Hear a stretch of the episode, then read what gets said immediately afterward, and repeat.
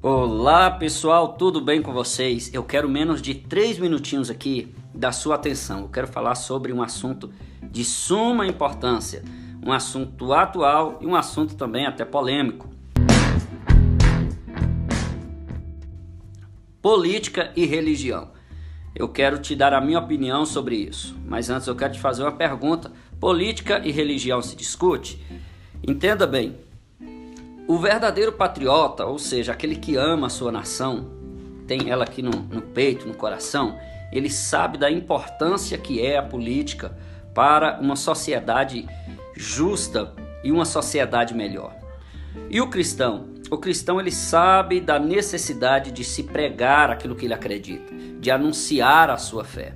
Esses dois assuntos, política e religião, são de extrema importância para a sua vida e ele não pode ficar fora das suas discussões. A política ela influencia a igreja. Como assim? Observe.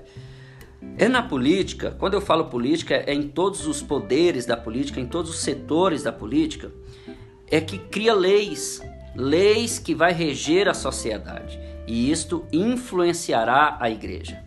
Enquanto a igreja se calou, dizendo que a política era pecado, que crente não podia se envolver com a política, a igreja não podia se envolver, enquanto ela se calava diante da política, o, o, os maus dominaram as cadeiras de vereadores, de prefeitos, de senadores, de deputado estadual, de presidente da república. Quando eu digo maus, não é 100%, mas na sua maioria. Onde leis foram criadas para é, regeram a sociedade que influenciaram a igreja. Como que influenciou a igreja? Eles criaram leis que vieram contra a família, leis que vieram contra os princípios bíblicos, leis que vieram contra aquilo que a igreja ensinou, contra aquilo que o meu pai me ensinou, o teu pai te ensinou. Se você é um cristão e está me ouvindo aí agora, você sabe muito bem que isto é uma verdade. Os governantes da nossa nação passado, eles quase destruíram a família. E nós estamos vendo aí a luta, a batalha que é para voltarmos a nação aos trilhos novamente.